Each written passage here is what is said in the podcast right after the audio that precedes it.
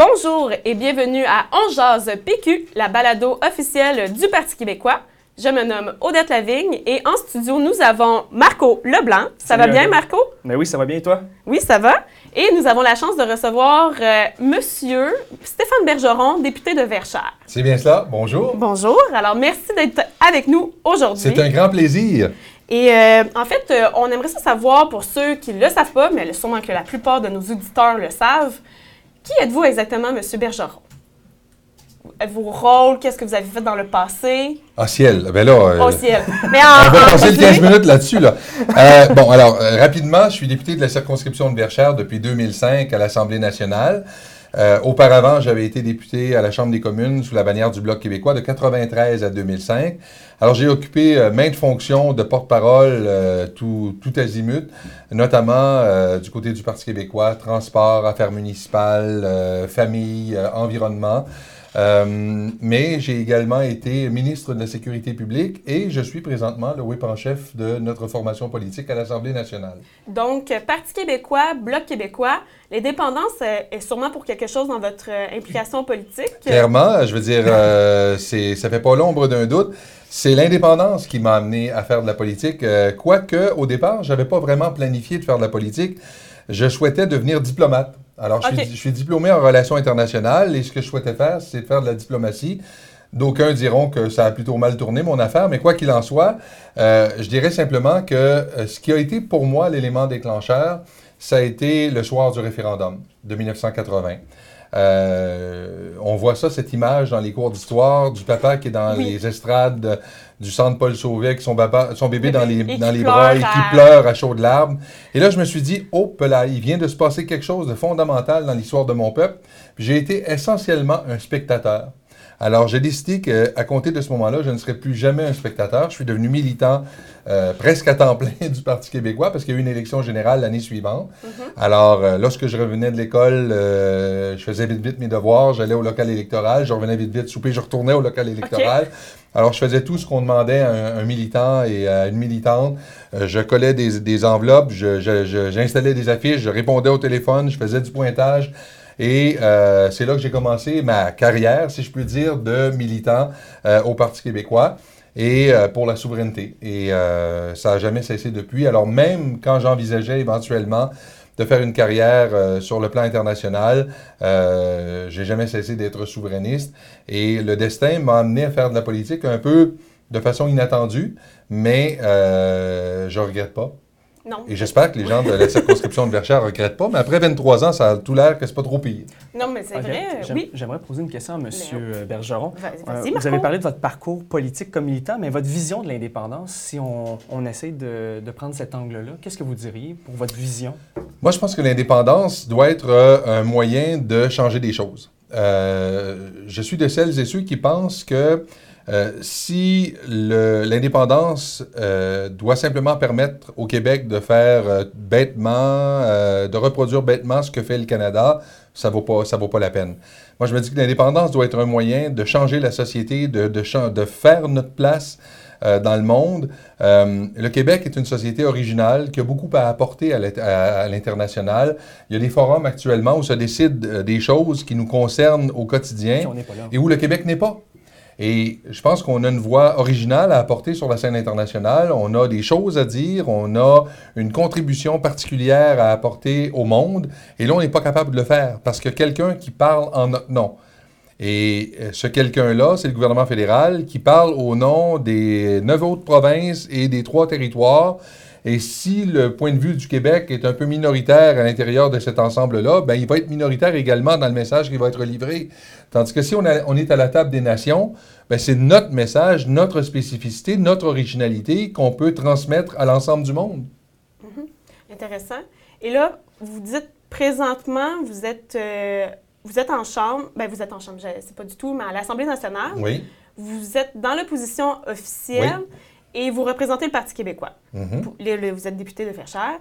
Vous avez d'autres rôles, je crois, aussi? Mais comme j'évoquais, je Ouais. suis whip en chef euh, de- du Bloc, du Bloc québécois. J'ai été, parce que ce qu'il faut savoir, c'est que j'ai été whip en chef du Bloc québécois. là. Quand je parlais qu'il y a eu beaucoup de, de fonctions, j'ai été whip en chef du Bloc québécois.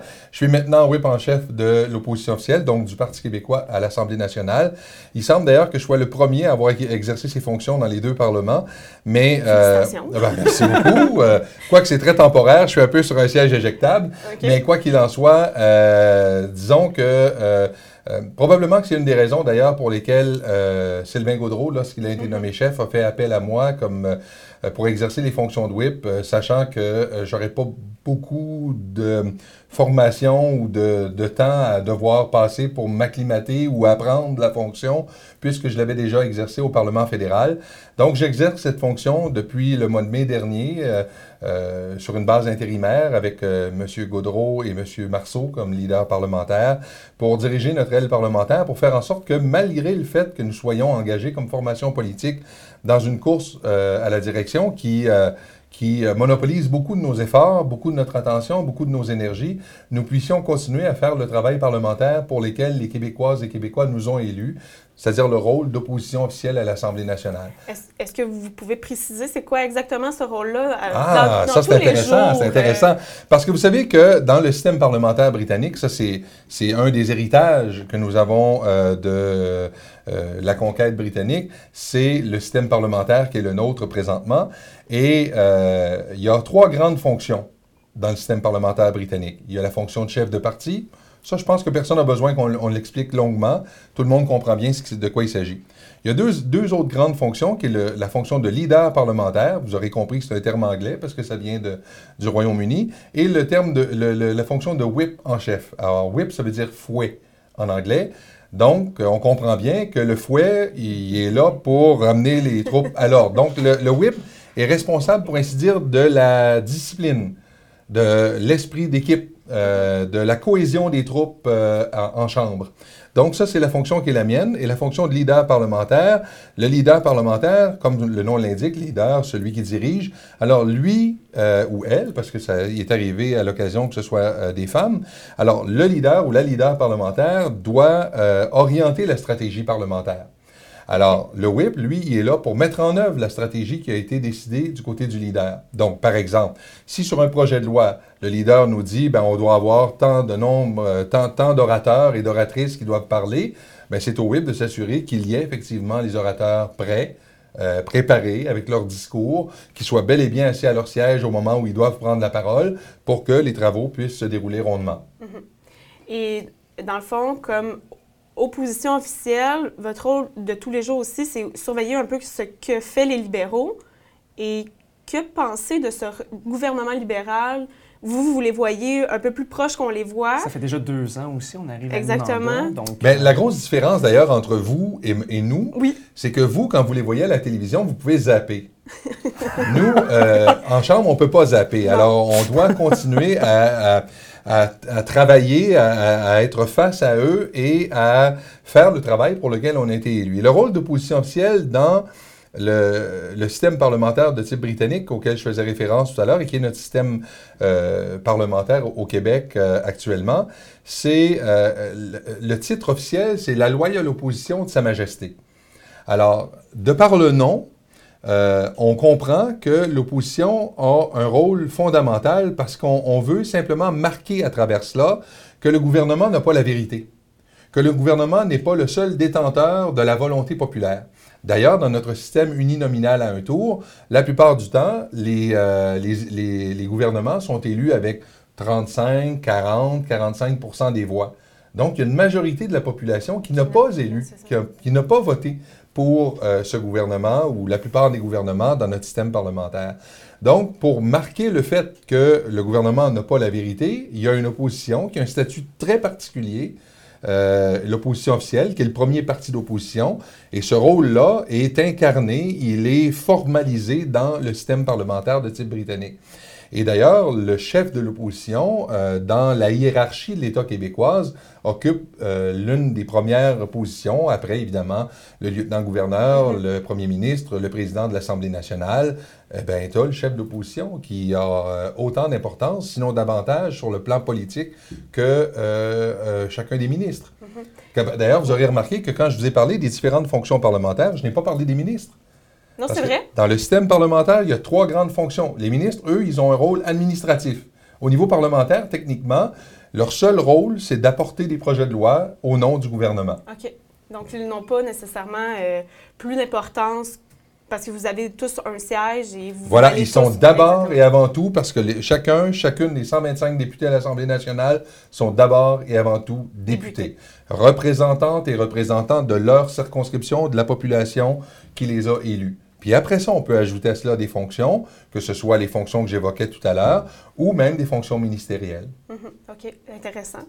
Euh, en fait, euh, qu'est-ce qu'on se demandait, moi et Marco, quand, quand on a regardé un peu l'émission qui s'en venait, c'est voir un peu, avec la nouvelle session parlementaire, vos priorités au Parti québécois.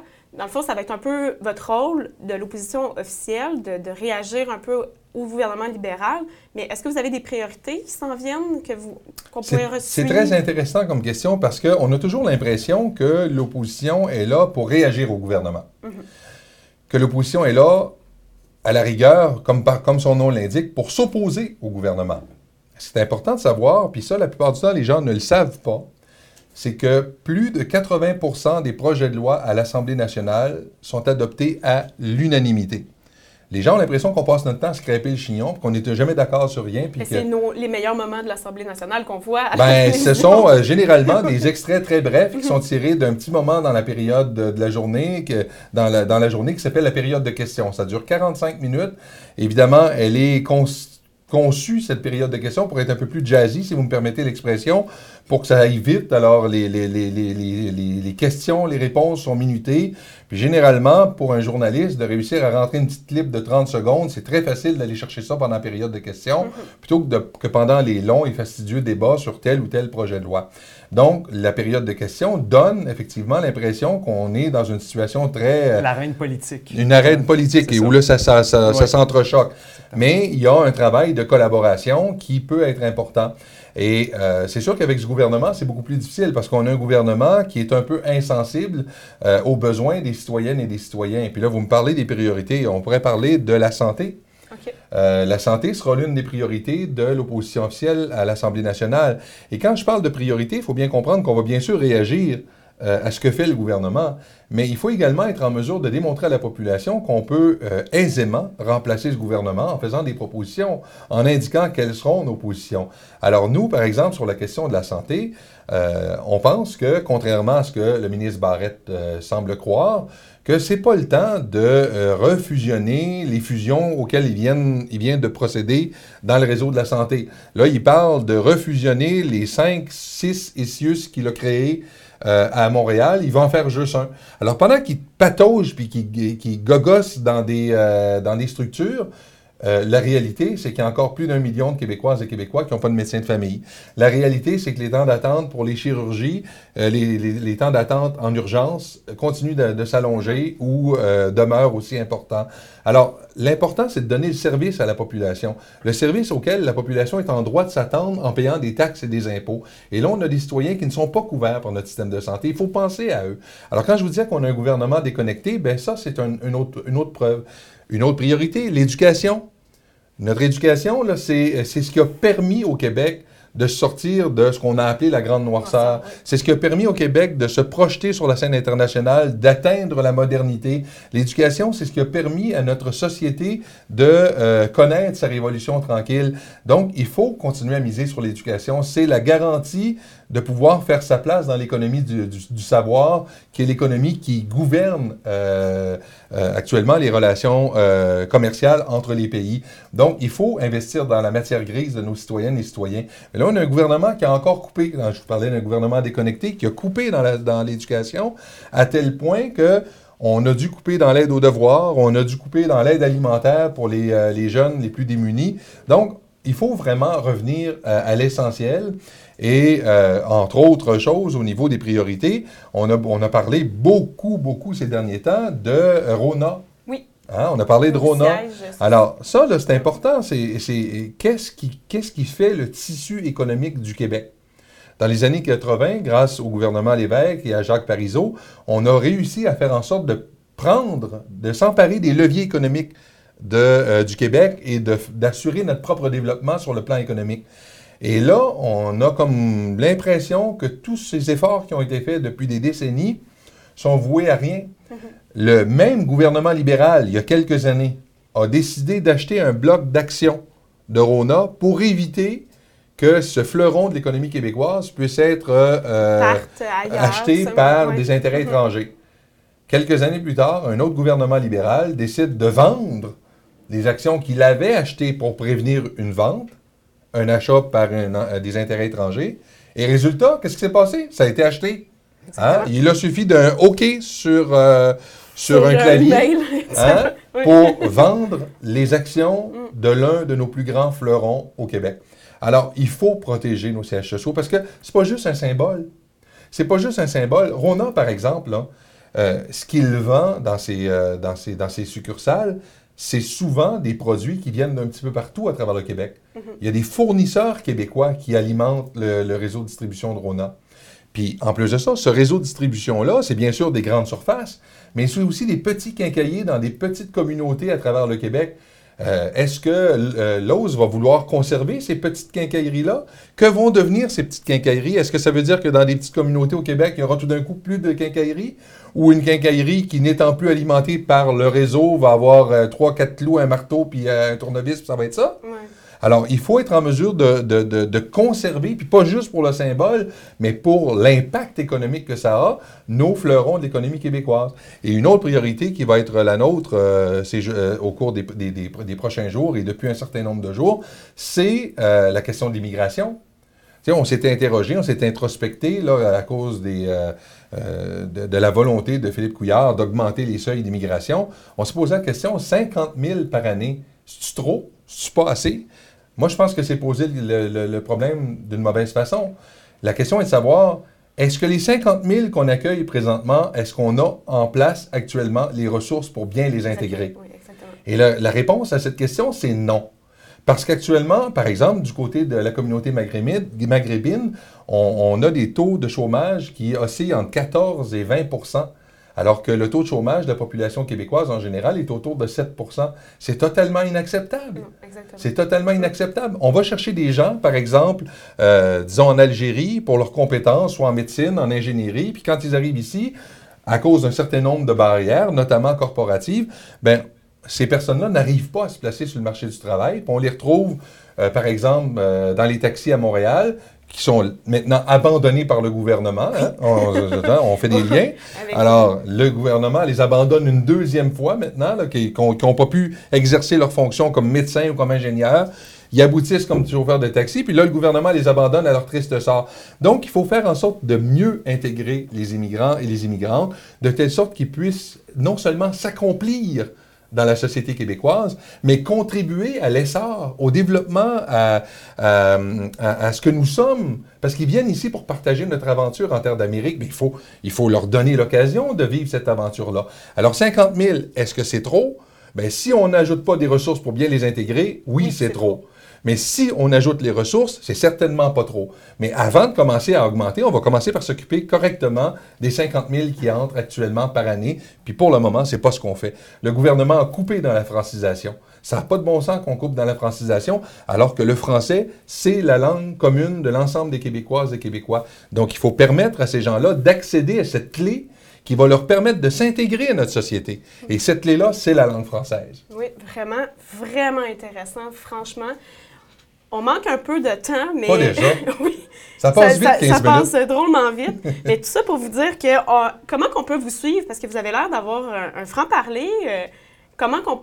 est-ce qu'on peut vous suivre par Twitter, Facebook? Je suis sur Twitter, je suis sur Facebook, j'ai mon, euh, j'ai mon, euh, mon site web, alors euh, toutes mes interventions sont là, à la fois les interventions parlementaires, parce que je vous ai dit une, chose une chose très importante il y a quelques instants.